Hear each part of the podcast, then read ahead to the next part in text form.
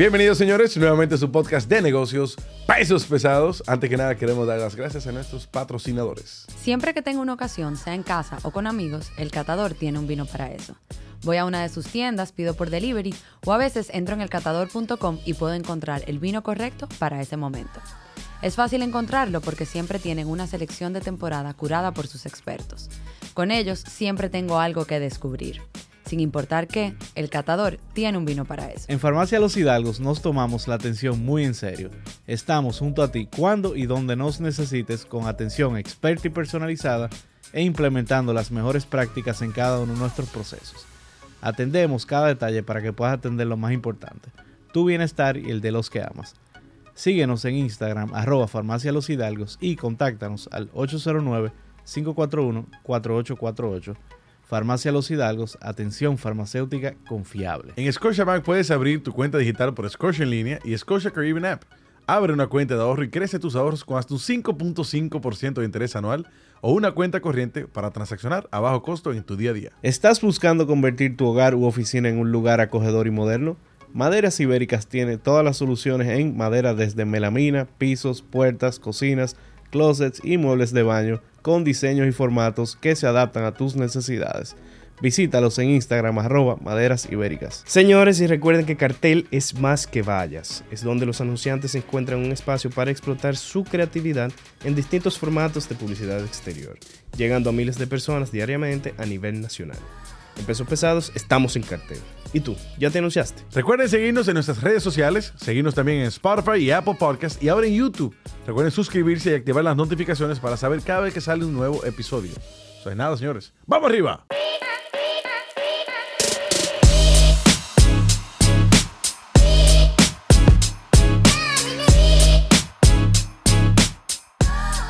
Bienvenidos, señores, nuevamente a su podcast de negocios, pesos pesados. Bueno, como nota patio hoy. Ajá. Ramón y Javier, yo estoy contento hoy. Estamos contentos. Y, oye, pero me gustó ese, me gustó ese grillo. pero- Me gustó mucho. me gustó. Estamos, estamos sincronizados. Sí, Más que sí, contentos. sí. Y, y- y Diana está contenta hoy también. Sí. Porque la verdad es que, bueno, nosotros desde el inicio hemos tratado de, de ir eh, explorando y conociendo diferentes rubros, diferentes sectores, porque al final del día, eh, en todo hay negocio al final del día, o sea, incluso en el arte, que aunque sea por pasión, la gente tiene que comer al final del día. Eh, y yo creo que hoy en día, eh, eh, esto es un, sector que el mismo mundo corporativo depende mucho de él depende mucho de él. Ya lo, lo que es creación de contenido, los mismos comerciales, eh, hay un sinnúmero de cosas que requieren una producción y eh, este tipo de personajes se han vuelto cada vez más relevantes en el mundo corporativo, a pesar de que conlleva también tener mucha destreza en el arte. En el arte. Eh, y yo creo que nosotros, como esto es un programa que se llama Pesos Pesados, y traemos a los pesos pesados, trajimos a los pesos pesados de la producción y de esta generación.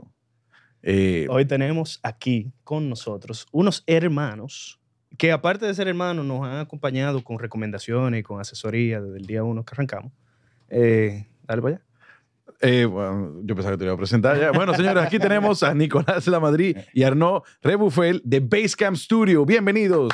Gracias, señores. Gracias. Eh, yo, yo me siento ahora mismo como, como que me están juzgando aquí. Oye, No. Diana, tú pusiste bien la cámara hoy, las luces. Está todo bien. Esto tiene que quedar bien. pro. Esto tiene que quedar pro. Ya pro, queda pro. pro. Hicimos una prueba de cámara. es bien. Lo sabes. Buenísimo. La verdad que nosotros nos sentimos súper contentos de tenerlos aquí. Eh, bueno, ya, ya, ya tu novia había puesto un granito de arena aquí también en, Ujú. en, en temas, por ejemplo, de iluminación. Ujú. Eh, ojo, el resto le hemos hecho nosotros por si a alguien no le gusta a alguien. No, está muy bien. Está, muy No, está bien. buenísimo, de verdad que sí. Los Eh, tiros de cámara y todo, o sea. Sí, sí, aquí estamos, estamos tratando, estamos tratando de, Van bien, de- van de hacer bien. algo bien. De verdad que sí. Y, y la verdad es que, que de- del mundo de producción eh, no se habla mucho, por lo menos del local, ni, ni, de, ni, ni de, ni de cómo se llega a hacer, por ejemplo, un Basecamp Studio, Ni en qué consiste la producción. ni en qué consiste. Y nosotros, la verdad que yo sé que este es un episodio que muchos creadores de contenido lo van a estar viendo, de, de cómo, cómo se llega a este nivel.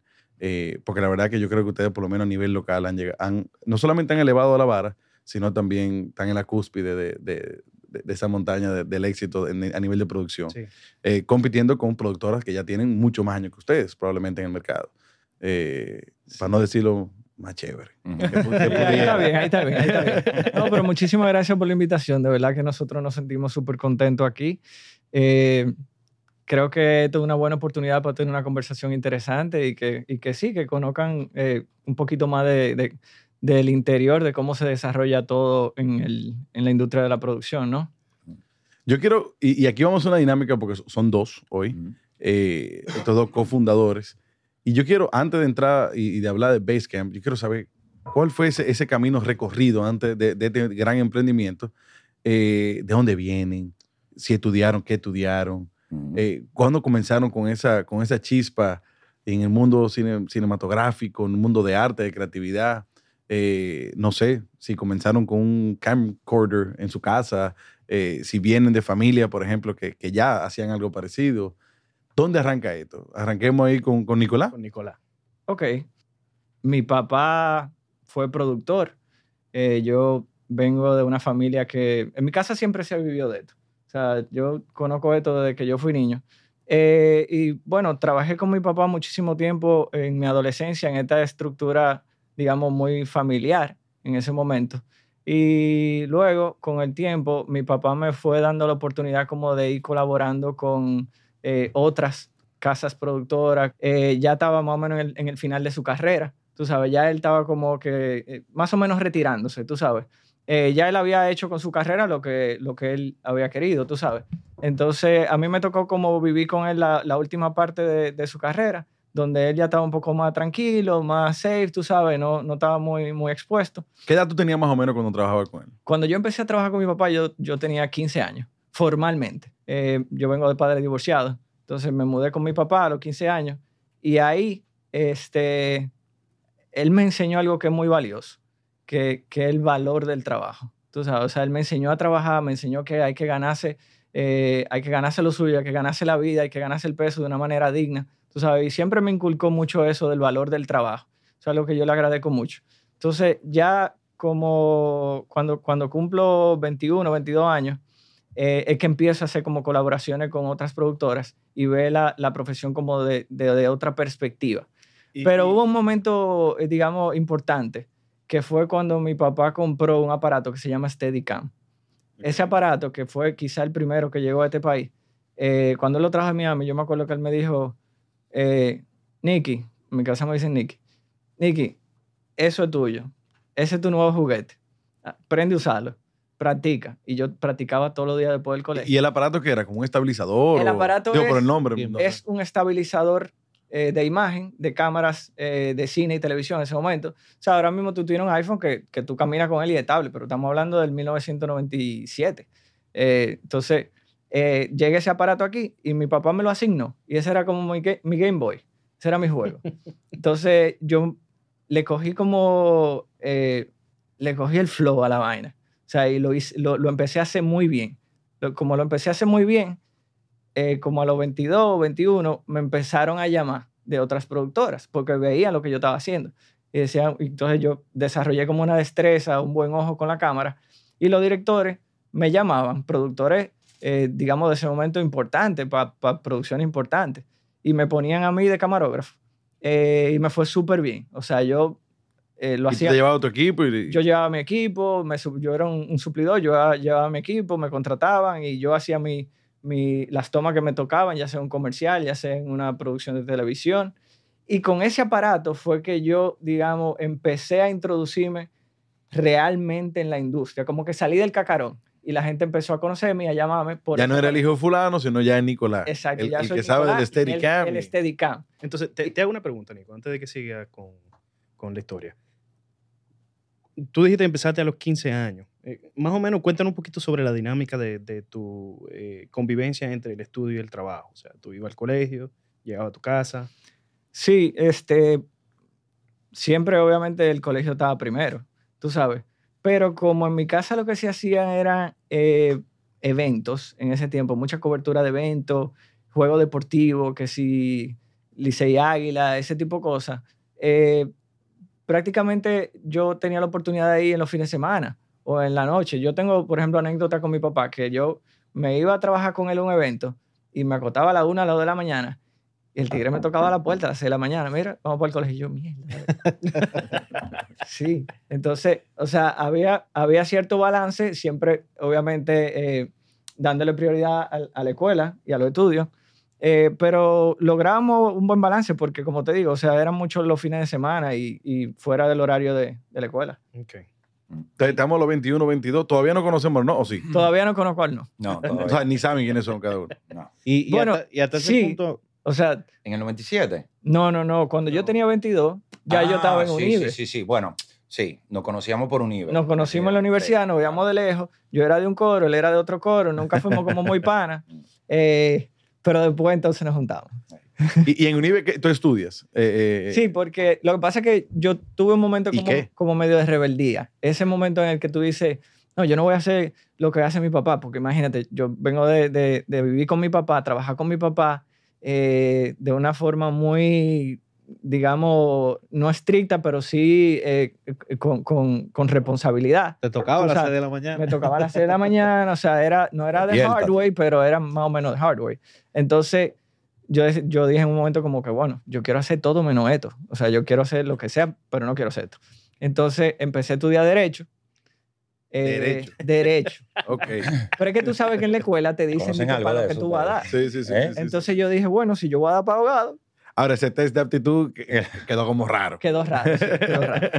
Pero bueno, empiezo a estudiar Derecho en UNIBE eh, y, y, ¿qué te digo? O sea, al tiempo solo me di cuenta. O sea, solo me di cuenta de que, número uno, esto es una profesión lindísima que te ofrece eh, muchísimas experiencias, que te ofrece conocer gente importante, estar en eventos importantes, estar en lugares eh, asombrosos, o sea, eh, un día yo estaba, por ejemplo, estábamos en cabarete filmando algo. Y ese fue como yo me acuerdo el momento en que yo me senté en la arena. Yo tenía como por ahí, yo no te puedo decir cuánto, pero entre 20, 21, por ahí. Y me siento en la arena y digo, y veo esta producción, la playa llena de kites, eh, directores de fuera, cámara, modelos, vainos. Y yo, esto es lo que yo quiero hacer en realidad. Esto es lo que yo voy a hacer. Yo voy a seguir haciendo esto. Y ahí fue como que hice como, además de que yo ya estaba entrando en un momento, tú sabes que a esa edad ya tú empiezas a necesitar dinero, porque tú necesitas eh, salir con la novia, ir a un restaurante, comprarte ropa, pagar tu carro. Yo ya yo pagaba mi universidad, pagaba mi carro, entonces yo necesitaba también producir dinero y, y fue como, wow, o sea, esto es lo que yo tengo que hacer. Y ahí decidí entonces retirarme de derecho y empecé a estudiar mercadeo, que era como lo más cercano, eh, porque no quería estudiar publicidad por alguna razón. Entonces empecé a estudiar mercadeo, eh, tampoco lo terminé, pero sí me dio una muy buena base, porque me, me- me ayudó muchísimo, o sea, en, en mi forma de pensar, en mi forma de manejar muchas cosas en, en la empresa ahora mismo, creo que fue una muy buena base, pero eh, me faltaron como, yo era malísimo con los números, o soy malísimo con los números, depende cuál. Déjate toda la contabilidad. Dejé toda la contabilidad todo para lo último. Entonces, en ese momento dije, ya yo tenía un buen dinero ahorrado porque yo trabajaba mucho como steady, como operador de cámara y, y empecé a hacer muchos trabajos. Entonces yo Y dije, ahí tú estabas independiente, todavía freelance. ahí yo estaba freelance. Eh, ya yo tenía como un dinero ahorrado y yo dije, coño, entonces, en vez de yo pagarme la universidad, yo me voy a pagar y me estudiar afuera. Y me fui a estudiar Cuba, fotografía. Ah, Cuba, wow. Sí, porque Cuba tiene una escuela de cine muy buena, que es eh, la Escuela de Cine y Televisión de San Antonio de los Baños, que es una de las mejores escuelas de cine de Latinoamérica. Yo me fui allá a estudiar fotografía, cuando regresé seguí ahorrando y me fui a Argentina a estudiar dirección. Entonces ya cuando regreso de Argentina...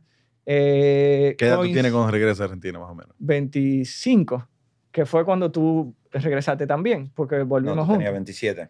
27. Ujú. Sí, 27, 27, sí. Yo tenía 27 y ahí entonces nos juntamos los dos. O sea, él llegaba de, de, de Orlando, de estudiar, y yo de Buenos Aires. Ok, frena. Entonces, ya- ahí, ahí más o menos va a arrancar Basecamp, ¿ya verdad? Ahí va a Va, arrancar. va a Base. arrancar la Entonces, historia. vámonos con el no ahora.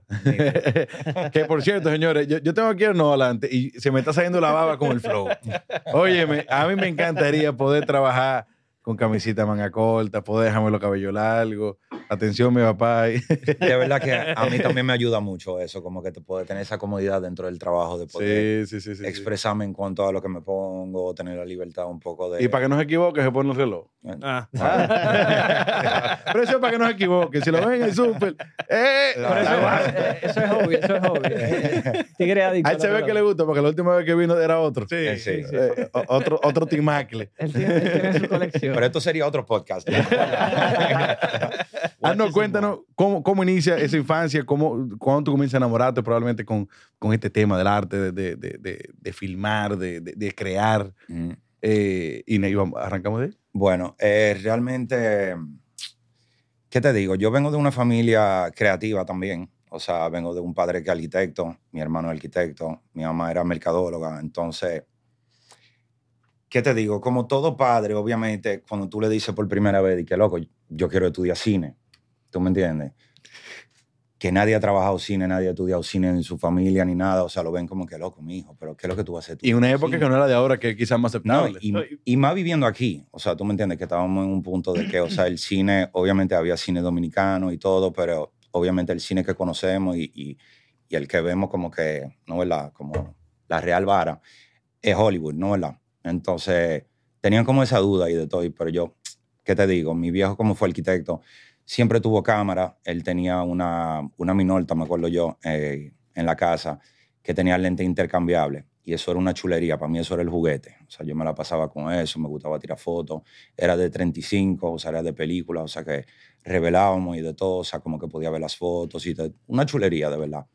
Entonces, básicamente lo que el acuerdo fue en la casa, de que primero estudiar algo, para tú tener algo como que to fall back on, ¿no verdad? Clásico de padres, ¿no verdad? Entonces yo dije, cool, bueno, perfecto. A mí lo que me gusta, lo, lo que me llama es de verdad el arte. Entonces, publicidad, que dentro del pensum había producción para televisión, había fotografía. Entonces yo dije, coño, esto es lo que más se acerca a lo que a mí me gusta, ¿no verdad? Y entré por ahí. En publicidad me fue súper bien, conocí muchísima gente buena onda, tuve muchísimos profesores aperísimos eh, que de verdad me ayudaron. Y tú Eh, estudiaste en, en Unive, publicidad. Sí, estudié en Unive Publicidad. Ahí fue que conocí a Nico, ahí fue que conocí también a, a Jorge y de verdad que, o sea, me ayudó a terminar de definir realmente de que, ok, cool, esto es lo que yo quiero hacer. Yo me acuerdo que había una clase que era producción para televisión y esa clase, dentro de esa clase había como tres pasantías que era obligatorio que había que hacer. Yo terminé yendo como para 12 o 15. O sea, yo iba a cada rato y le decía, me decían, qué loco, pero ¿qué es lo que tú haces aquí? Yo, loco, que quiero estar Me aquí. gusta. ¿Tú me entiendes? Me gusta esta vaina. Y básicamente, nada, cuando los viejos míos se dieron cuenta de que, loco, esto era de verdad my focus, lo que yo quería hacer y de todo, eh, dijeron de que, oye, si esto de verdad lo que tú quieres, dale para allá. ¿Tú me entiendes? Ya tú tienes tu título, te graduaste de publicidad, ya tú eres licenciado, dale para allá, do whatever you want. Entonces ahí fue que tomé la decisión de elegir Full Sail como universidad, que es una universidad de las mejores de Estados Unidos. Eh, todos los profesores de esa universidad son profesionales activos dentro de la industria. Eso en Orlando. Eso en Orlando, exactamente. Entonces, de verdad, poder como que tener toda esa enseñanza de, de esos profesores, esos profesionales, tú me entiendes, que están viviendo eso día a día dentro de la industria, te dan como que un punto de vista real, no es tampoco como que, o sea, no es para decir que, que los profesores, tú me entiendes, o sea, los profesores obviamente te enseñan, pero cuando tú tienes como que esa persona que está activa, que está viviendo lo que son las tendencias y todo eso, que lo tienen ahí mismo, como que te lo comunican de otra forma, ¿tú me entiendes? Entonces, ¿Tú, tú estudiaste algo específico? ¿Estudiaste cine en general? eh, o, o- Realmente, bueno, la carrera de film en Full Sail es general, pero Full Sail se encarga de identificar cuál es tu fuerte y ellos te empujan hacia eso. te la convierte como una Sí, concentración? o sea, lo mío, lo mío siempre fue dirección de fotografía. O sea, yo estaba enamorado de la cámara, los lentes. Cuando yo lo veía, yo lo veía como un Lego. Me encantaba, me encantaba armarlo, desarmarlo y todo. Entonces, Dile qué es lo que es la dirección de fotografía. Sí. la dirección de fotografía, sí, de verdad. ¿Qué, de qué se- en, qué, ¿En qué se encarga un director de fotografía? Un director de fotografía básicamente se encarga en la parte técnica de la filmación en cuanto a cámara, todo, eh, la, estética, la iluminación, el look and feel. eh, trabaja muy de la mano con el director. Que, eh, que, ojo, es una posición increíblemente importante, porque Sí. hay incluso mucho sí, sí. sentimiento que Es- se es transmite el a mejor- través de la fotografía. Claro, es el aliado, es el mejor aliado del, del director. De hecho, eh, eh, siempre se cree que el director de fotografía es o debe ser la persona con más experiencia en el set. Eh, sí, porque el director de fotografía es el real, es el real eh, conocedor de, y el responsable de la estética de esa pieza. Tú sabes, el director, sí, el director es el que está dirigiendo y todo, pero si el director no tiene un director de fotografía que pueda interpretar, plasmar en imagen lo que él tiene en su cabeza, no le sirve de nada. Sí, porque ese es otro. O sea, el, el director de fotografía se encarga también como de, de, de, Del look. de traducir Sí. esas ideas Y a- traducir. y llevarlo a una realidad. Sí, totalmente. Eh, y, y- y el mismo feeling también, o sea, porque como tú bien decías, look and feel. sí, El- el- o sea, por ejemplo, no sé si han visto eh, la serie esta de, de los gangsters. Gangsters Peaky de, Blinders. de Peaky Peaky Blinders. Blinders. Por ejemplo, ahí el director de fotografía te, te- tenía que ser un loco, un genio. Porque, Un genio. Sí. porque la verdad es que al comienzo ya está incómodo, pero después te das cuenta de que ellos lo que quieren es que tú te sientas Te así están para que generando la, Sí, la totalmente. hermenéutica. sí, sí, sí. No, incluso, o sea, realmente cuando inicié de que así, de que ese sueño del cine, de trabajar cine, o sea, para mí lo más importante era trabajar en películas de terror. O sea, eso era de que mi meta. Sí, porque las películas de terror son muy de high contrast. O sea, es una cinematografía muy trabajada. O sea, por ejemplo, si tú te fijas en una película de, de comedia, por ejemplo, las películas de comedia son súper iluminadas porque uno depende muchísimo de, del acting y de los punchlines, de los actores y todo eso. En todo lo que son películas de terror, es más como hacia dónde yo voy a llevar el ojo que está viendo la película. El suspenso No, se crea con la cámara. Claro, entonces dependiendo de cómo tú lo iluminas, o sea, obviamente tú llevas ese foco de esa persona ahí, entonces ahí es que aparece de que el surprise, de que te cae un tigre atrás o lo que sea.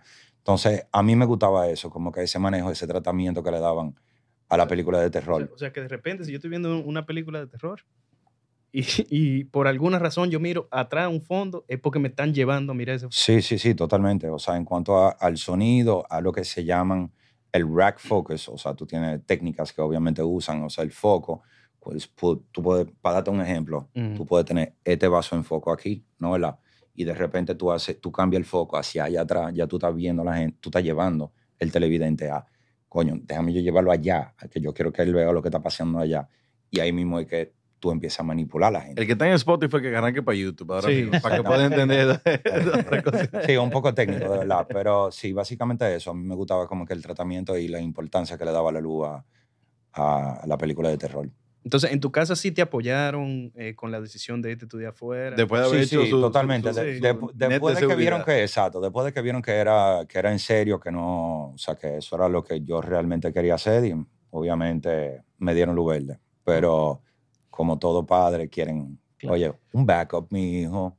Asegúrate el futuro. Que tampoco, que tampoco me quejo, porque realmente, o sea, para mí la experiencia que tuve en, en Unive y graduarme de publicidad hoy en día me ayuda. O sea, en cuanto a composición, en cuanto a diseño, en cuanto a presentación, en cuanto a manejo de diseños y todo. O sea, como que sin esa base, tú me entiendes, se hace difícil.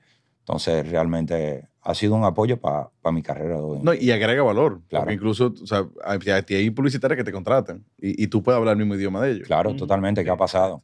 ¿Qué ha pasado? Entonces, ya antes de, de volver ya al ritmo de la historia, de, de cómo ustedes se conocen y se juntan aquí, quiero oír un poquito sobre su experiencia estudiando fuera. Tú en Cuba y en Argentina y tú en, en, tu, en, en Orlando. Ujú. Cuéntenos un poquito, no sé cómo quieran arrancar. Eh, bueno, en, en Cuba eh, fue.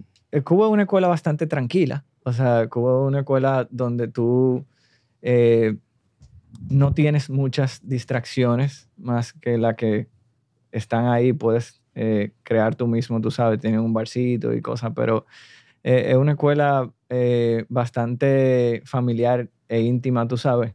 Eh, muchas veces era como, ok, o es aprender cine o, o ver una vaca que están ahí. en- Eh, Era all in. Entonces regreso y me voy un año a Buenos Aires. Y, y, y hago un paréntesis ahí. Y, y, y aquí quizás me estoy yendo mucho al estereotipo, pero algo me dice de que la tecnología no necesariamente era la más avanzada, pero sí la base era, era bien artística, ¿no? O sí había tecnología. Cuba. Sí, lo que pasa es sea, a que... nivel de equipo, por ejemplo. Sí, la demás. tecnología que tú necesitabas para aprender estaba ahí. Porque en ese tiempo todavía no había llegado de lleno la digitalización. La digitalización viene después, estoy hablando del 2006.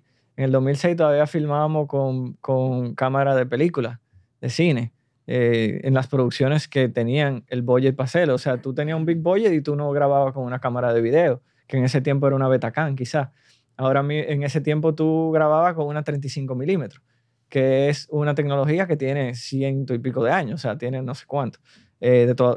Entonces, ahí tú tenías lo básico, tenías la, tenía la cámara, tenías las, las luces y tenías eh, profesores extraordinarios eh, que en, en Cuba yo aprendí muchísimo, muchísimo.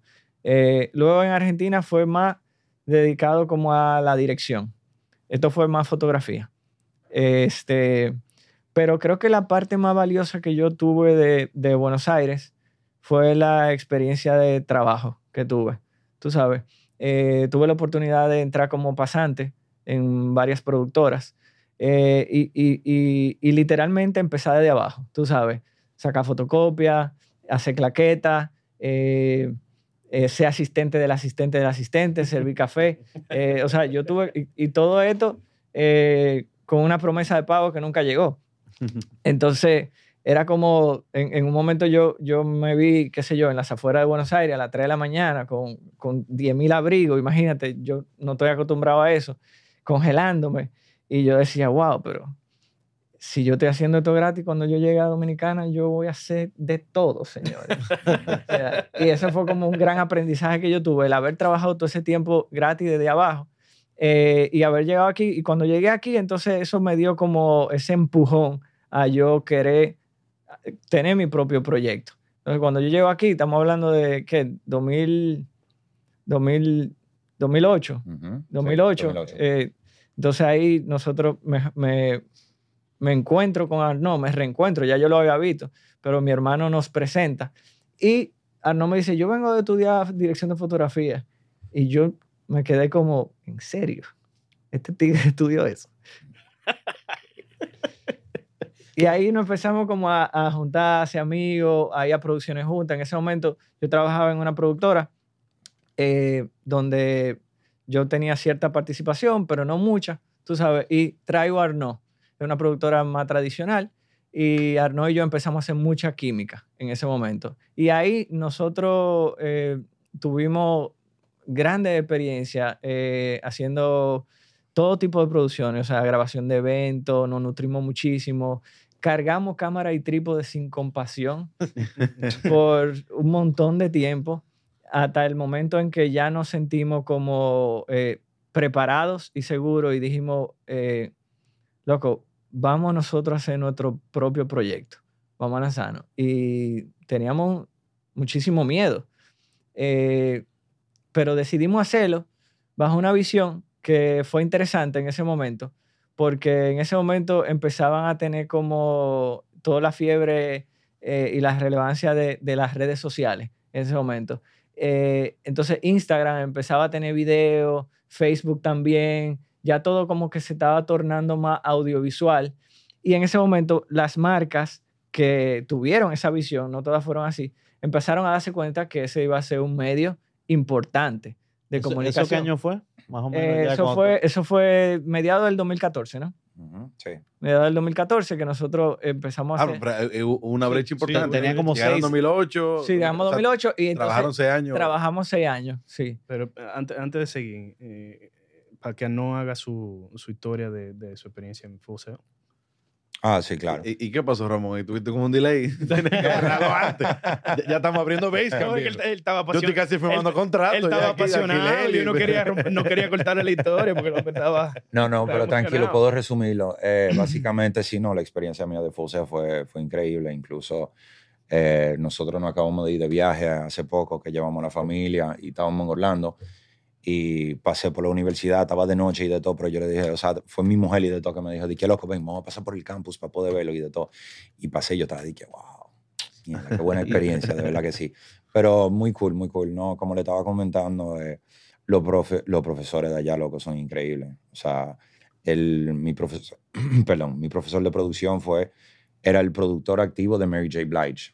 Wow. O sea, un tigre que o sea, Ay. domina la producción al 100%. Y el, mi profesor de dirección de fotografía, el DP oficial de IMAX, o sea, lo Wow. pueden buscar, se llama 70mm DP. O sea, el tipo filma todo lo que tiene que ver con la NASA, o sea, todo lo que tiene que ver con IMAX, es la cabeza. Sí, yo, Eh, yo creo que cuando tú tienes una gente que, que trabaja eh, y, y- y a la misma vez académico también, te esa- como que uh, por un lado te inspira, Sí. porque tú sabes que, que ha llegado lejos y, y- y- y que tiene el peso para decirte lo que, tú, lo, lo que, lo que tiene que hacer. Le añade un chile de Y- credibilidad también. Sí, sí, Sí. Y, y también te lo aterriza mucho la cosa, no se va en esa tangente de, de nada más teoría. Teoría. Y tú, Sí. ¿qué yo hago con esto? Él te da la teoría y después, mira, con esto tú vas a hacer esto. Sí, no, incluso lo- lo- los cuentos que te hacen, tú me entiendes, son cosas increíbles. Eh, bueno, para mencionarle otro, mi profesor de Special Effects Makeup era el que maquillaba Chewbacca.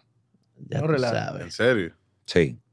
O sea, el tipo es un mexicano chiquitico así, o sea, lo ves y tú dices de que, mierda, loco, o sea, un amor el pana, pero tú nunca te imaginarías de que de verdad el tipo tenía una trayectoria tan dura. Y el tipo lo conocía chiste y de todo, de que maquillaba a Chewbacca, le hacían de que, obviamente, chistes en pranks, pero, o sea, muy cool y ver cómo, cómo o sea, con todo y, y todo, todo ese trabajo que pasaron y, y todo ese, vamos a decir, ese, ese nivel de calidad. O sea, uno pudiera pensar de que, en la pero profesionales nunca van a volver de que para universidad y que para trabajar o enseñarle a, a gente, tú me entiendes, o sea, estudiantes chilling, pero no, todo lo contrario, los tipos tienen un corazón abiertísimo, puesto para enseñarle a la gente y, y de verdad que, que una súper linda experiencia fue Fuseo. De verdad, yo la pasé súper bien allá. Qué Qué chévere. Y tú sales de ahí y tú empiezas a trabajar. Tú, tú buscas trabajo allá en los Estados Unidos, vuelves para acá. Eh, sí, eh, claro que sí. Desde que, desde que me gradué, incluso trabajando allá, o sea, estudiando allá, ya yo estaba con, me involucré en varias producciones, pues obviamente empecé a, a trabajar, eh, test the waters, entender más o menos lo que es el, el real world. eh, Claro. ¿no? ¿verdad? Entonces, sí, fue, fue muy chulo, eh, pero realmente, ¿qué te digo? O sea, yo siempre tuve como que la meta y siempre tuve en mente de volver para acá. Incluso mi papá me decía, eh, o sea, cuando me gradué me dijo, di que loco, pero vete para California, que allá hay que todo. Y yo, sí, loco, eso está chulísimo, me encantaría ir para California, pero siento que voy a ser uno dentro de un millón más que están allá. Y más importante, sobre todo, o sea, yo sentía como que la necesidad de, de volver para acá, de volver para mi isla, ¿tú me entiendes? De, de poder como que... De juntarte conmigo. Claro. Sí, no, totalmente. Y, y como que poder como que aportar nuestro granito también, tú me entiendes, a la industria, ayudar a que crezca y de todo. Y, y Dios mediante deja un legado, tú sabes. Buenísimo. No, yo creo que lo- ya, ya lo están construyendo. Deme un segundito, deme un segundito. Le tengo una pregunta. ¿Estás preparado para invertir en bienes raíces? Lo único que te hace falta es la asesoría de Mr. Home, quien tiene más de 11 años brindando la experiencia de Mr. Home a clientes y aliados. Mr. Home, una asesoría inmobiliaria diseñada a tu medida. Síguenos en Instagram como Mr. Home RD. Entonces, nos remontamos al 2014. Sí, no, pero del do- porque tú preguntaste del 2008 al 2014, eh, ahí, ahí ocurrieron cosas interesantes, porque eh, fue un momento donde Arnaud y yo trabajamos en una productora que no era de nosotros, pero que ten- teníamos una participación muy activa eh, y que le poníamos el pecho a todo, tú sabes, y fue como una muy buena también, eh, fue un buen ejercicio, un buen calentamiento, tú sabes, porque en ese momento la industria era una industria muy cerrada, mucho más cerrada que ahora, donde las oportunidades eran muy pocas, sobre todo para jóvenes que querían hacer este tipo de producciones. O sea, nosotros lo que estábamos haciendo era eh, trabajo muy pequeñito, tú sabes, videíto aquí de un restaurante allá, pero eh, llega al mercado una cámara que Arnaud compró, eh, que, que- que fue la cámara Canon 5D. Es una cámara de foto. Esa fue la primera DSLR que llegó. Entonces esa cámara, de una u otra forma, revolucionó el mercado Porque filmaba también. porque filmaba, pero tenía ópticas intercambiables, lo cual te daba una estética y una textura cinematográfica que tú no conseguías con ninguna cámara de video. Entonces, para tú poder experimentar lo que era un formato, un lente, la propiedad de un lente, cómo se comportaba, como tú dijiste, un 35, tú tenías que ser un rockstar. ¿Tú entiendes? Porque estamos hablando de una cámara que vale 100 mil dólares con lentes que valen no sé cuánto, que no se le iban a poner en la mano a cualquier muchacho, tú sabes. Entonces, eso solamente ocurría en un sector que eran lo- lo- lo- los grandes productores, tú sabes, que mantenían su mercado bastante cerrado. Sale esta cámara y empieza la juventud de ese momento, como Arnaud, como yo y como otros jóvenes realizadores, a tirar paquetico con esa cámara. Eso era una cámara que de 2, 3 mil dólares. Era una cámara de 5 mil dólares. Ujú. O sea, que Sí. un- un- Una diferencia abismal en precio. Una diferencia abismal. O sea, estamos hablando de una cámara de 5 mil dólares contra una, qué sé yo, una 535. ¿Cuánto vale eso? No, no, en la funda. O sea, eh, son... Esta es la primera vez que se, se usa Sí, esa yo palabra. creo que aquí. sí. En la funda. Entonces, eh, esta cámara coincide con el boom de las redes sociales también. Entonces ahí se unifican dos cosas. Se unifica la posibilidad de jóvenes como nosotros de expresarnos y de que podamos tener una herramienta que nos permite hacer una imagen de alta calidad y se presentan los medios de redes sociales donde podemos exponer nuestro trabajo. Entonces, eso de una u otra forma abrió una brecha en la industria para un grupo de jóvenes realizadores que tenían muchísimo talento, que nunca habían tenido la oportunidad de filmar así, tú sabes. Entonces, nosotros creo que aprovechamos mucho eh, ese momento, además de que tocamos muchísimas puertas, eh, hicimos yuca en, en- en muchísimas agencias con nuestro demito en la mano, y, y nadie nos lo veía. Cogíamos todos los trabajos que, que los otros no querían coger, solamente por hacerlo, aunque no íbamos a ganar tres pesos, pero lo hacíamos y lo teníamos en nuestro reel y lo podíamos enseñar y ya íbamos creando como nuestra carpeta, tú sabes. que- que eso es algo que yo me he dado cuenta de, de este mundo. Yo que, bueno, te- tenemos este estudio y, y he comenzado a, a coquetear. O sea, una de las inversiones más grandes es comenzar a hacer cosas gratis.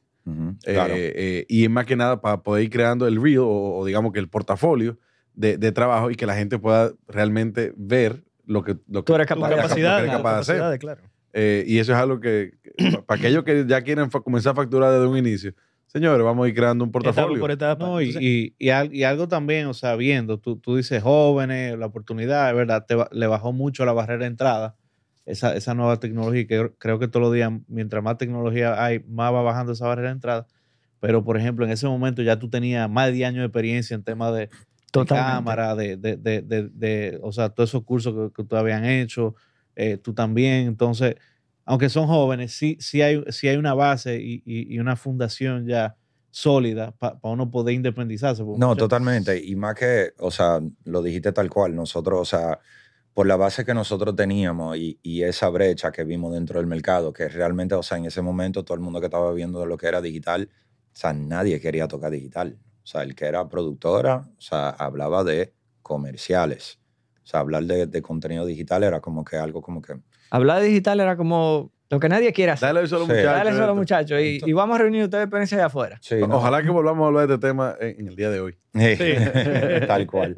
No, pero realmente, o sea, y nosotros lo que hicimos fue que obviamente aplicamos todo ese conocimiento, o sea, todo lo que sabíamos que conllevaba una producción de alto presupuesto con todos los departamentos que requiere, o sea, departamento de arte, de casting, todo, o sea, nosotros llevamos eso a un formato de cobertura, vamos a decir. Entonces, cuando nosotros teníamos eventos, eh, que más o menos así fue que nos abrieron la puerta. Nosotros al, al principio, como bien dijo Nico, nosotros lo hacíamos todo. O sea, era nosotros poder filmar y filmar y filmar. ¿Qué era un evento, por ejemplo? Un Un concierto. evento. puede ser Mira, un eh, con- te voy a mencionar puntualmente un trabajo que a nosotros nos no dio muchísimos reconocimientos, que nunca íbamos a pensar eso. Y, su- y eso fue un video que le hicimos a La Chimosa. ¿Se acuerdan de ese bar? Sí, claro. Ajá. Ok, ahí empezaba un poco eh, el tema de los eventos, las coberturas, las redes sociales. Se, se subió a Vimeo ese, ese, ese video. Eh, y ese video, como bien dice Arno, o sea, en ese momento ya yo había participado en, en qué sé yo, 10, 12 películas como, como operador de cámara, como Steadicam. Entonces, estábamos, eh, eh, nos habíamos nutrido muchísimo de, de toda esa logística de producción, de esos departamentos, de, de cómo funcionaba, de qué hacía cada uno, de por qué cada uno era importante. Entonces, nosotros, como dijo Arno, agarramos todo eso que nosotros eh, conocíamos y ya teníamos la experiencia y lo tratamos de implementar en estos eventos, teniendo una buena fotografía, teniendo talentos, o sea, eso nunca había existido, de que tenía un talento en un video de, de un evento, eh, vestuario, eh, props, storytelling, tú sabes, entonces cuando nosotros le metimos todo este power y toda esta dina- dinamita a, a un video de, de un evento, fue como, uff, wow, tú sabes. Y ahí, con ese primer video que nosotros hicimos, nos empezaron a llamar para otro evento, para otro evento, para otro evento, para otro evento. ¿En qué año estamos más o Ya, eso es más o menos 2014. Sí, eso fue 2013 para 2014, en- exacto. Que ahí fue que decidimos, cuando empezó esa racha, fue que ahí nosotros identificamos esa oportunidad. Eh, Eso ustedes lo hicieron como freelancers, más o menos. en eso nosotros lo momento. hicimos... O ya había una empresa constituida. No, eso, eso nosotros lo hicimos más o menos freelancer porque lo hicimos dentro de la productora que nosotros trabajábamos. Ujú. Lo hicimos ahí, pero la productora no, no, no, no nos dio mucha importancia porque era lo que te digo, o sea, como que todo el mundo estaba enfocado en los comerciales, en hacer películas, en hacer cine, ya estaba la ley de cine, tú sabes, entonces todo el mundo se orientaba a eso. Y Arnold y yo dijimos, oye, me hay una oportunidad aquí. Y, y tuvimos la visión de, de, de, de- o sea, vimos que ese medio iba a ser importante. Y actualmente el nuevo medio tradicional. O sea, las redes sociales son el medio. Tú sabes, entonces en ese momento no mucha gente lo vio y nosotros tomamos la oportunidad. No muchas marcas apostaban tampoco al medio, ni lo entendía. Quizás muchos directores de mercadeo tampoco eh, sentían la confianza en el medio o, o tenían un presupuesto para invertir en eso. Por eso las cosas eran como muy low budget siempre. Pero poco a poco nosotros fuimos dándole cierto nivel y elevando la vara y nos convertimos, por qué no decirlo, en, en- en referencia a nivel local eh, en este tipo de trabajo. Yo, me, me viene a la, a la mente una pregunta, eh, y es que estamos hablando de un momento donde están haciendo un nuevo segmento del mercado de las producciones audiovisuales en República Dominicana. Estamos hablando de dos jóvenes que vienen con un proyecto innovador eh, que pretende cambiar la forma en la que se hacen las cosas. No para que sea este el paradigma, sino simplemente una forma nueva. ¿Qué tan difícil fue para ustedes venderle la idea a las agencias, a los productores eh, o, los diseñadores que, generan las ideas, las mismas marcas, eh, de que esto era un potencial? Mira, este, la verdad que yo creo que fue algo que, que ocurrió en conjunto con agencias que también tenían la misma visión que nosotros, tú sabes. Eh, y de repente nosotros nos vimos trabajando junto con agencias como, como Capital en ese momento, que siempre tengo que mencionarla porque Capital eh, eh, y Mario Dávalo no- nos dieron una oportunidad grandísima de hacer nuestros primeros contenidos para una marca importante con presupuesto. Tú sabes. Y, él- y él- ellos nos dieron la oportunidad sin nosotros ser de que, o sea, nosotros no, no teníamos de que el gran reel. Habíamos hecho un par de cositas y le explicamos cómo nosotros queríamos hacer la cosa y nos dieron la oportunidad de hacer un carnaval presidente. Wow. Y lo hicimos. Y rompimos. Entonces, eh, Y, y ahí era, y, y ahí era filmando, o sea, dando co- cobertura del evento. Cobertura del evento, sí. Entonces ahí aplicábamos toda esa fórmula para que los videos se vieran como, o sea, literalmente nosotros estábamos haciendo comercial en vivo. Sea, eran comercial en vivo, eran con consumo, maquillaje de producto, una fotografía lindísima, tú sabes. Entonces, creo que eso, o sea, que, se unan eh, eh, agencias, eh, productoras, nosotros con este proyecto, y, y que el medio y las marcas eh, pudie- pudieron ver cómo, cómo eso iba escalando, tú sabes, cómo eso iba en, el, en las redes sociales haciéndose importante, pues entonces ahí fue que... Y, y- y- y qué bueno que tú mencionas la parte de, de- de la producción que conllevaba cubrir un evento, porque estamos hablando de que antes de eso lo que había eran dos o tres canales donde, donde uno pagaba para que pasaran el evento que- y literalmente la, la pro- la producción Sí, era y- y el una cámara haciendo un maneo Y una de- gente de, de lado a lado, la gente Exacto. saliendo, después entonces venía uno a entrevistar a alguien que estaba ahí, con una luz que parecía un patelito de un colmado. eh, y eso era lo que, lo que había a nivel de cobertura de eventos. Sí, era un formato Entonces, muy básico. Vi- Viene entonces esta, esta nueva ola que ya que en la que ustedes se montan o la que ustedes quizás se montan y crean también que es una producción de poder entregar probablemente el video ahí mismo on the spot En vivo. Sí, en vivo. Eh, o sea tener un equipo filmando y otro equipo editando probablemente Que, cómo eh, funcionaba esa Que dinámica? ojo, eso sí se hacía. O sea, eh, eh, se hacían ya cobertura de eventos, claro, y, la cobertura se han hecho toda la vida. O sea, eh, ¿cómo se llama? Hay un canal, había un canal de televisión que no era de cobertura. sí Marque TV Market TV, Pero una sí, no cosa así. Entonces, eh, sí se hacían. Lo que pasa es que cuando nosotros llegamos con, con este esquema, donde sin darnos cuenta elevamos la vara de lo que se hacía en ese momento, eh, le, le- le- le generó muchísimo interés a, a las marcas. Y ahí empezamos a tener mucho más trabajo. Sí, yo, lo que creo que de verdad, o sea, llegó un punto donde las agencias, nosotros, la misma marca, como que se dieron cuenta de que, o sea, como esto iba a ser el nuevo camino, o sea, de verdad que se desarrolló algo como ya la cobertura no eran solamente una cobertura de que tú mandas dos gente y, y ya se acabó, ¿no? Sino que había, había un plan de ataque, ¿tú me entiendes? De, de parte de, de la agencia, creatividad y todo eso. Entonces, era un contenido ya mucho más rico, mucho más, ¿tú me entiendes? O sea, está desarrolladísimo. O sea, nosotros ya, como bien lo dijo Nico, o sea, maquillaje de producto para una cobertura. Eso no se hacía. Storytelling. Storytelling. Una cerveza vestida Tú de sabes. novia. Tú me entiendes, cerveza vestida de novia, que tú no te imaginas cuántas veces en cobertura nosotros le decíamos a los talentos, de que agarra la cerveza y la agarraban. Pero ¿y esto está caliente? ¿Y qué es lo que es esto? ¿Está maquillado? Sí, claro. Para nosotros a- a- agregar, tú me entiendes, ese, ese touch de que, coño, o sea, la cerveza tan pro, todos, el cuidado de la imagen, el cuidado del producto, el cuidado de todo a, a nivel general. O sea, fue algo que se dieron cuenta de que ya los eventos tenían igual de importancia, o sea, en cuanto a calidad, o sea, había que invertir en cuanto a los departamentos. Y yo creo que también, eh, o sea, el mundo se dio cuenta. Tú sabes, eh, lo- lo- lo- las redes sociales se convirtieron en, en el lugar de tú estar para conversar, tú sabes. Y nosotros nos dimos cuenta de eso temprano y nos unimos con gente que también tenía la misma visión. Y, y, se, y ahí, pues, entonces, ya el mercado te va llevando donde tienes Claro. que ir. claro A mí, bueno, eh, me, da, me da mucha curiosidad que ustedes dos dos personas con un enfoque técnico, creativo, ya hoy salen a, a mon- a montar un negocio.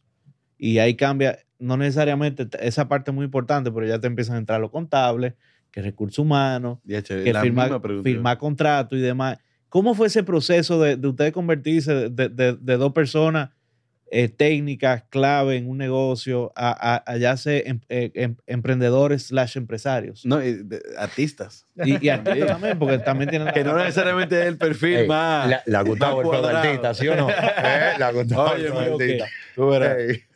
te voy a mandar una foto de coño los barbecue los sábados Ah, no. Ma- mañana viene Gustavo con, con un flat cap, claro claro claro un Air Force One. Sí, bueno, eh, la verdad que no te voy a mentir, a puro tablazo. Esa es la realidad. O sea, eh, personalmente yo siempre me interesé mucho por tener una buena administración.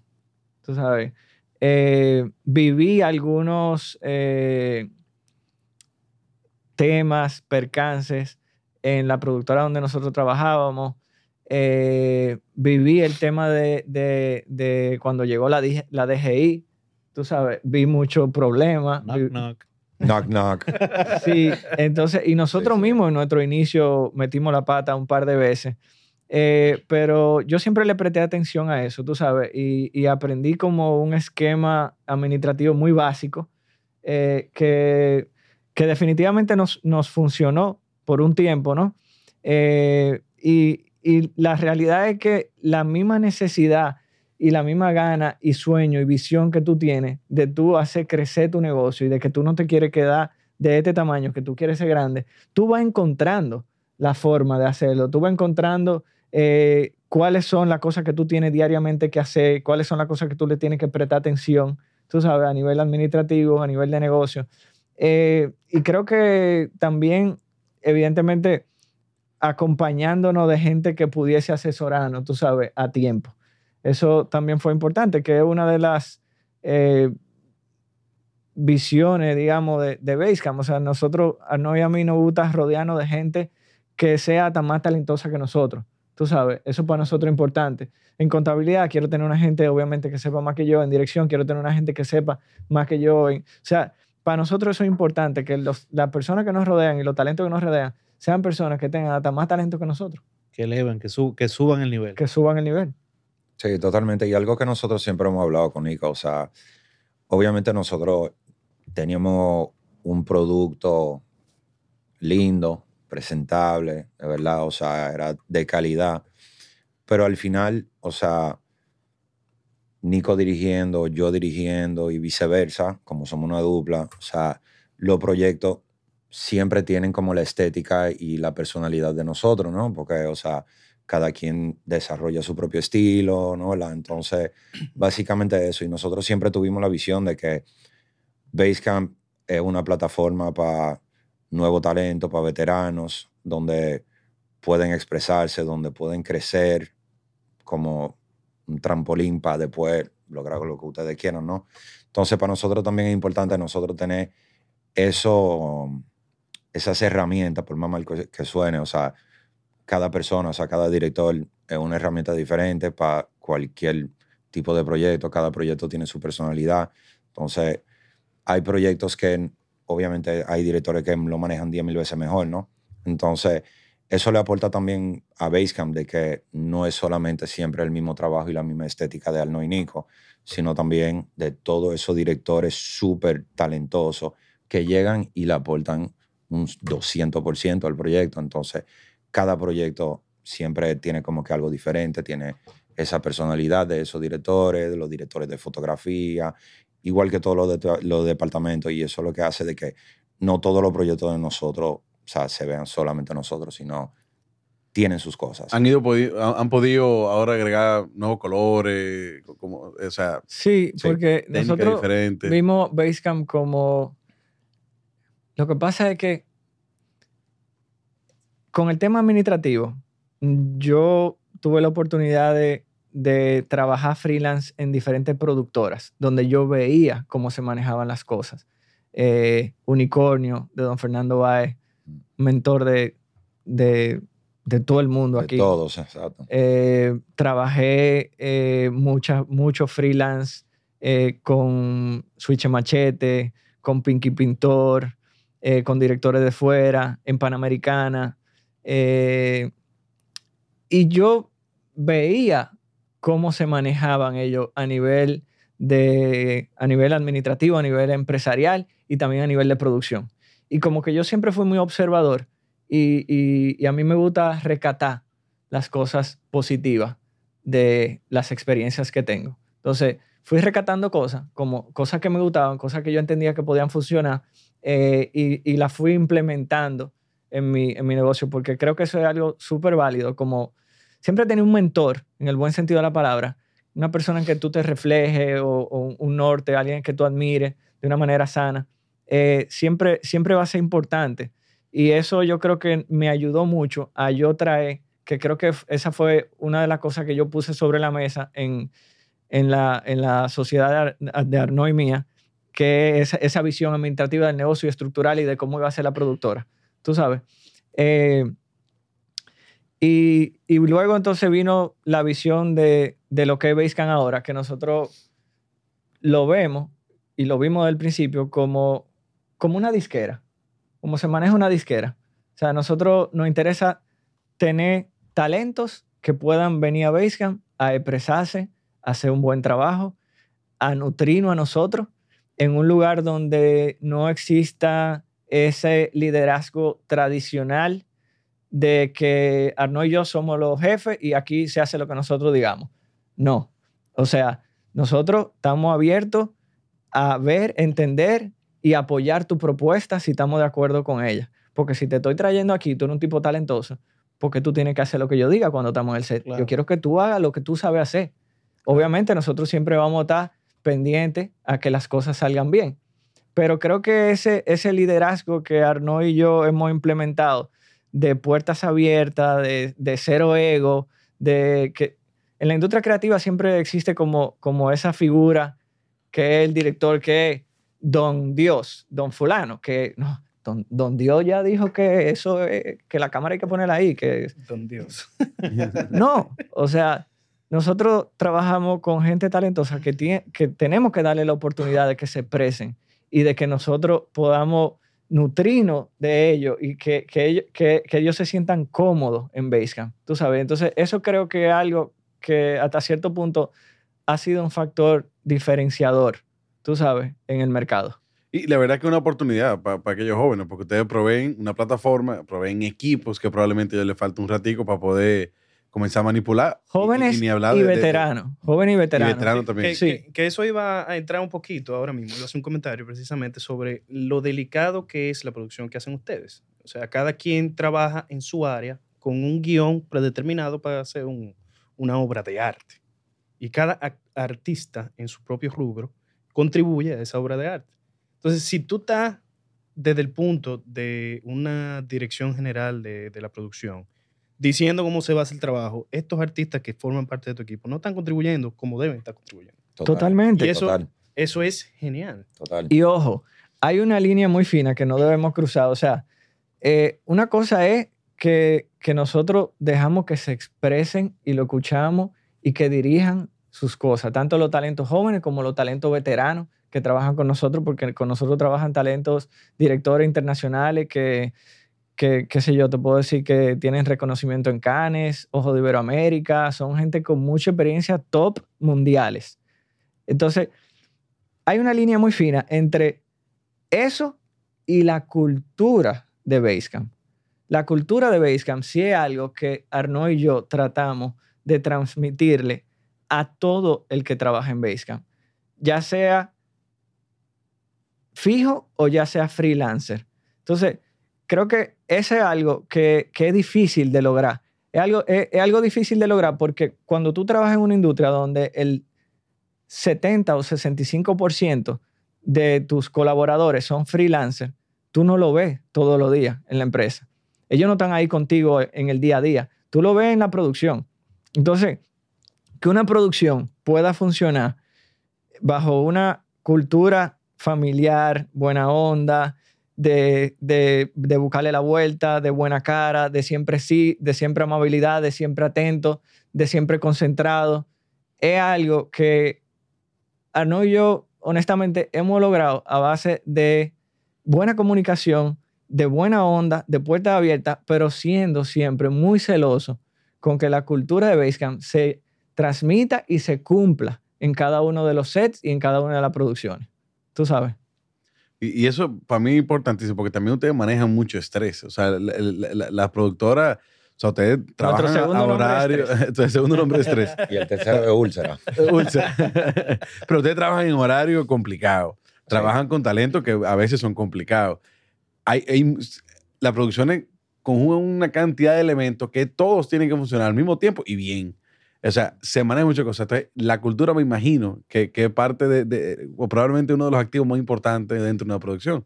Y, y por eso me imagino que también ustedes son tan celosos Sí. con, con esa parte. Y eso, y eso es parte de nuestra cultura, o sea, la, la excelencia.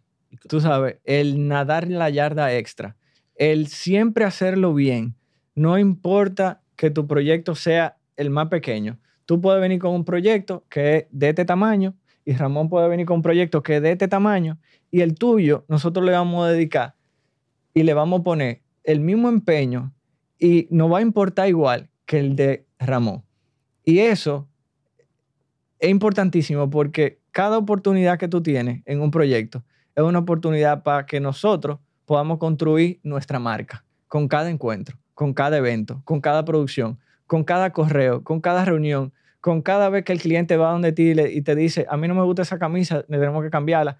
Y si tú le dices, no, no hay más camisa, esa fue la que tú aprobaste en la preproducción, míralo aquí.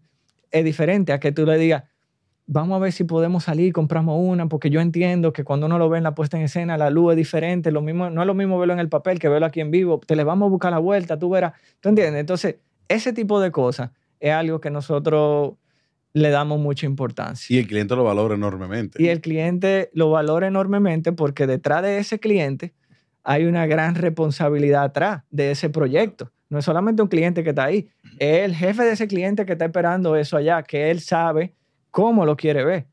Buenísimo. O- o- hoy en día en Basecamp, eh, ¿qué- ¿cuál es el, el producto, programa, el que, o, la- o el tipo de producción, mejor dicho, que, que más acostumbran a hacer? O sea, son temas que son directamente para redes, son comerciales, o, o es bien comercial, hacemos temas musicales, o, o- Bueno, ahora, ahora mismo han realmente... entrado en cine. Es que, bueno, hubo un cambio dentro de Basecamp, o sea, pero ¿qué te digo? Al final, eh, como, como Nico estaba diciendo, o sea, ahora mismo, de verdad, el medio es redes. O sea, que básicamente todo lo que hacemos va para el mismo sitio, ¿no? Pero sí, ahora mismo Basecamp está más enfocado en lo que son comerciales.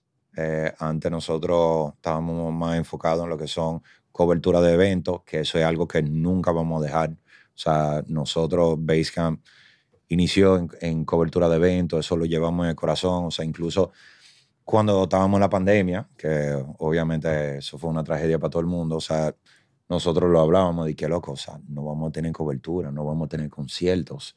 Entonces, eso era como, como una depre, ¿tú me entiendes? Entonces, el, por todo lo que pasó dentro de la pandemia y todo, Basecamp se orientó más hacia comerciales y todo, pero igual como que nos quedó, como que tú me entiendes. Sí, y, y yo creo que eh, eh, lo que pasa es que ahora todo va para redes, pero hay diferentes tamaños de proyectos para redes. Basecamp y el mercado te va diciendo hacia dónde vas. Basecamp se convirtió en una productora de comerciales innovadores y de alta estética. Nosotros eh, empezamos a hacer comerciales y ahí fue que Arnaud y yo decidimos seriamente, digamos, ponernos a un lado, o más bien ponernos arriba en la producción ejecutiva y empezar a poner talentos y directores, directores de fotografía que tuviesen un gran talento para que le aportaran a Basecamp otro valor a nivel estético. Entonces, ¿qué pasa? La ley de cine tiene muchísimo tiempo aquí en República Dominicana. Y, todo, y hay una generación que se crió y se fogueó en la ley de cine, trabajando con películas de afuera, trabajando con películas dominicanas, hay mucha más experiencia, han estudiado cine, tú sabes. Entonces, cuando tú agarras a un joven de eso, como hemos hecho nosotros, un asistente de dirección que tiene muchísimos años queriendo ser director y queriendo que alguien le dé la oportunidad y, y no, el- medio no se la da por X o por Y, y encuentran este lugar como Basecamp donde te dicen, sí, te vamos a dar la oportunidad de hacer este comercial. Un tipo que tiene 10 años de experiencia haciendo películas con gente de Hollywood, ¿tú entiendes? Que estudió cine, que no le han dado la oportunidad porque así son las cosas. Entonces, tú, nosotros agarramos y formamos un equipo de directores de esa categoría y esta generación viene con propuestas nuevas, propuestas frescas, quieren sacar la pelota del estadio, quieren darse a conocer. Entonces, eso lo que hizo fue que los comerciales de televisión de Basecamp se despegaran notablemente del resto, que venían como en una, una onda tradicional. una onda tradicional. Eh, y ahí entonces eh, nosotros nos empezamos a enfocar más en lo que son los comerciales o producciones de alto nivel. Buenísimo. Y, y yo quiero que, que antes, y no sé si, si es posible, eh, an- antes de irnos, yo sé que ustedes trabajan con marcas muy, muy, muy grandes. Eh, y, y quiero que la gente entienda y dimensione un poquito de lo que estamos hablando. Hemos hablado, no sé si se puede decir marcas, eh, con las cuales han trabajado, pero sí, así como nosotros Bueno, si hablamos- entran al Instagram de nosotros, lo van a ver. Ah, no, pues vamos arriba, arranque, denle para allá. Eh, hay una cerveza un poco conocida, a la cual ustedes trabajan mucho. Eh, y, y aparte de eso también, de las marcas a las cuales ustedes trabajan, que me encantaría que usted la mencione un poquito, y no importa que no hayan pagado ni un peso aquí, un peso pesado. Eh, me gustaría, así, ustedes hicieron anécdotas de cuando estudiaron, de los primeros trabajos. Sí me gustaría saber, antes de irnos, ¿cuál ha sido esa experiencia que, el- que ya dentro de Basecamp a ustedes los, los primero los retaron y luego lo marcaron? Eh, ¿Cuál fue esa, esas una, dos, quizás tres producciones que te dijeron, ok, ya ahí, ya yo me puedo morir? Una producción retadora. O que, que quizás se puede haber visto como imposible al inicio. Eh, Eso pasa mucho, ¿eh? sí, exacto. Yo creo que ca- cada proyecto tiene su valor y sus retos. Porque en lo de nosotros, no sé si lo, lo dije anteriormente, tú vienes de, tú recibes una idea. A ti te mandan un correo. Me mandan un correo. Nico, te vamos a presentar una idea. Te llaman. Te presentan una idea que tenga un papel. Y tú tienes que convertir esa idea en algo tangible y real y lograrlo. Entonces, cada vez que tú haces un proyecto, es desde cero. Tú sabes, cada proyecto es nuevo. Desde cero tienes que hacerlo y evidentemente hay procesos que se van industrializando. Es una industria, una industria del cine, una industria más grande del mundo y hay procesos. Pero todo proyecto es desde cero. Entonces, cada proyecto tiene sus retos. Yo creo que yo, yo, yo he estado a punto de un colapso un par de veces, pero pasa todo el tiempo. Por ejemplo, la semana pasada nosotros íbamos a filmar un comercial que, que tuvimos tres días de preproducción, porque un, un- el cliente eh, no le llegaba al budget, eh, no nos lo comunicó a tiempo y nos lo dijo un par de días antes y como es un cliente de nosotros que entendemos cuál es el valor que tiene tener ese tangible, esa comunicación para ellos dentro de su campaña. Y bueno, espérate, vamos a buscarle la vuelta, vamos a ver cómo podemos con el presupuesto que tú tienes, eh, hacerte una pieza que quizá no va a tal nivel de producción que lo pensamos inicialmente en el guion, pero va a ser una pieza que tú vas, que va a ser funcional, que se va a ver bien, que estéticamente te va a representar y que a nivel de com- comunicación te va a servir. Entonces, ok, vamos a hacerlo, uh, tres días. Arrancamos, empezamos a buscar locaciones, empezamos a buscar esto, qué sé yo cuánto. Teníamos todo y como cuatro horas antes de que fuéramos a filmar, se nos cayeron las locaciones. O sea, do- la casa donde íbamos a filmar eh, no, se complicó, no se pudo, ya no, no teníamos eso. El, el otro lugar donde íbamos a filmar, que era un parqueo eh, me- medio tipo hangar, también se cayó, no pudimos cerrar la negociación. Y de repente nos vimos a tres horas del rodaje sin, eh, Sin lugar donde grabar. sin lugar donde filmar, ni nada. Y de repente entonces también empieza a llover y en exterior. Entonces en ese punto tú estás como con un compromiso con el cliente donde ya tú le, le prometiste algo y, y- probablemente esa marca está contando con eso ya. Y es un momento donde tú eh, dices, wow, pero realmente lo vamos a lograr. Y no teníamos el tiempo como para poder buscar más locaciones, eh, insistir o lo que sea, porque estábamos a cuatro horas de, No, y seguro tú tenías el ejército de los freelancers ya, todo ya en Basecamp, todo, con- comida, con las capa, armas en la mano. Todo, todo, todo. Y bueno, esos momentos así como de tensión y de estrés, donde tú, yo le dije, no, ¿y ¿qué hacemos? O sea, ya lo, lo vamos a tener que cancelar. No puede ser. Y, y- y bueno, nosotros tenemos una virgencita que siempre nos acompaña. Te voy a ser sincero. Y bueno, al final apareció la locación, dejó de llover, tiramos el, el comercial y quedó lindísimo. Pero así ha- han ocurrido un montón de, de- cosas porque son eh, situaciones muchas veces que tú no, no manejas. Tú sabes que están fuera del alcance humano, incluso. Entonces, eso suele ocurrir. Yo, yo tengo una, una, una pregunta y, y algo que, que, que, que lo he visto con amigos, e- e- incluso con Gustavo cuando estaba empezando su proyecto. ¿Cómo o, y, y si se puede saber, o sea, esto de freelance, arte, cosas muy intangibles, ¿cómo uno determina ciertos precios o tarifas, uno cobra? O sea, yo, yo sé que va, va a variar mucho por proyecto, pero ponte, yo, yo soy un freelance dentro de, dentro de tu industria y me interesa saber para que no vengan eh, estas personas a, a subcobrar, a sobrecobrar, a dañar mercados y, y demás. Y, y, bueno, cualquier persona que está buscando independizarse o, o sabe más o menos o cómo investigar de cómo cobrar un, un precio justo pa- po- por el producto o, o el servicio. Aquí están toda la agencia escuchando ahora. Sí, yo creo ¿Cómo que... me ponen precio a mí? Es que es un poco delicado porque todo depende también de, de la naturaleza del proyecto, tú sabes. O sea, también depende de, bueno, del, que, del freelance que tú estás contratando. O sea, nosotros tenemos fotógrafos que tienen 10 años, 15 años de experiencia, ¿tú me entiendes? O sea, ahí hay sus tarifas que están establecidas, ¿no?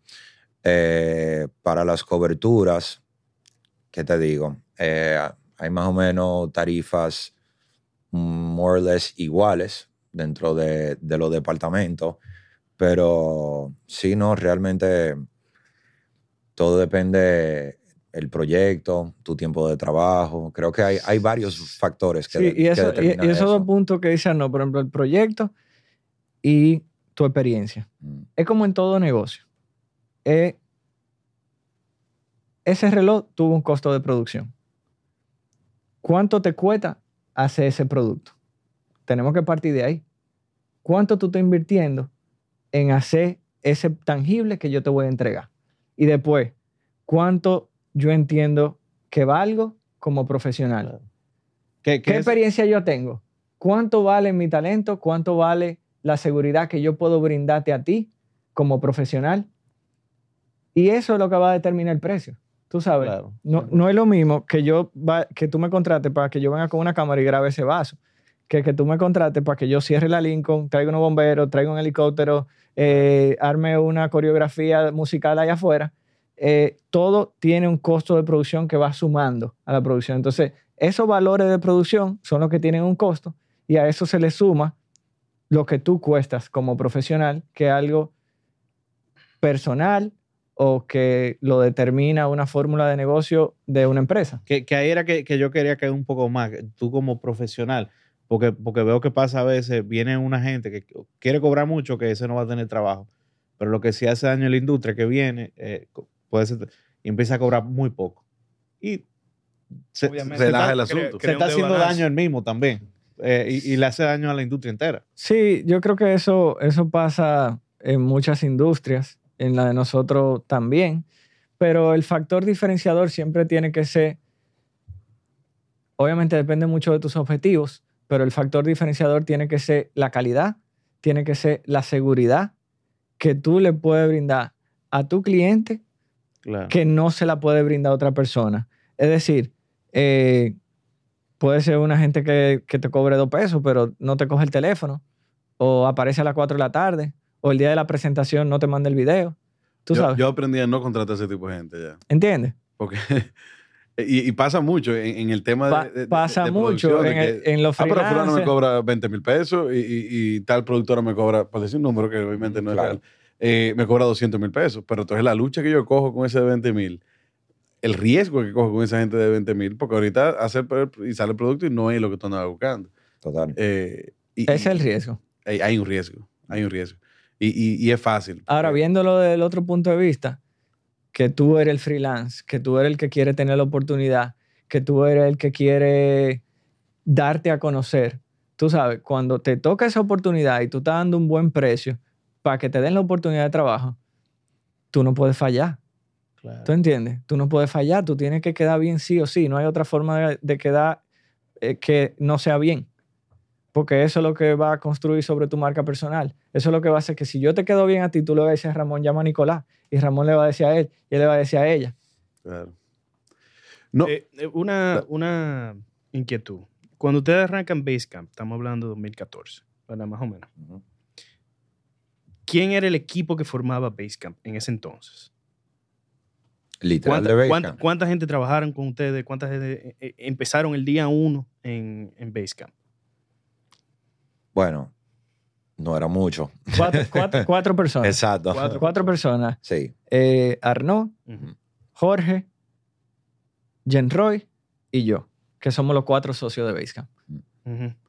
Y, Y- todavía seguimos juntos. Y hoy tienen un equipo eh, medio dedicado, porque ya sabemos que un- una gran parte de ustedes, del equipo de trabajo de ustedes es freelancer. Pero digamos que esas personas son el, el- el- flujo fijo de, de- profesionales que ustedes utilizan. ¿Cuán- ¿Cuántas personas conforman el equipo de producción de Basecamp hoy? No, o sea, la producción es del tamaño que, que sea el guion y el proyecto. Pero eh, internamente en Basecamp, nada más el, el- el- el departamento administrativo y de contabilidad tiene dos veces la gente de cuando empezamos. Tú sabes. Ya tú ves. Pero, pero las producciones son las que deciden el tamaño del, del crew. Tú sabes. pero, o sea, nosotros fijo en Basecamp tenemos en el departamento, por ejemplo, de edición solamente, tenemos cinco personas, entre ellas un sonidista, eh, un diseñador de sonido eh, in-house. Eh, tenemos un equipo de producción de cuatro o cinco personas. Tenemos eh, directores, cinco. Eh, y así, o sea, hemos crecido. Pero es toda una estructura ya. es Sí, una eh, estructura, una claro. estructura sí. ya bastante establecida. Antes de irnos, nosotros siempre le pedimos a los eh, invitados que dejen un, un- un consejo. ¿Tú quieres otro, Eh, Gustavo? ¿Otro? ¿Te han dejado mucho ya? Ah, pero te lo están cobrando.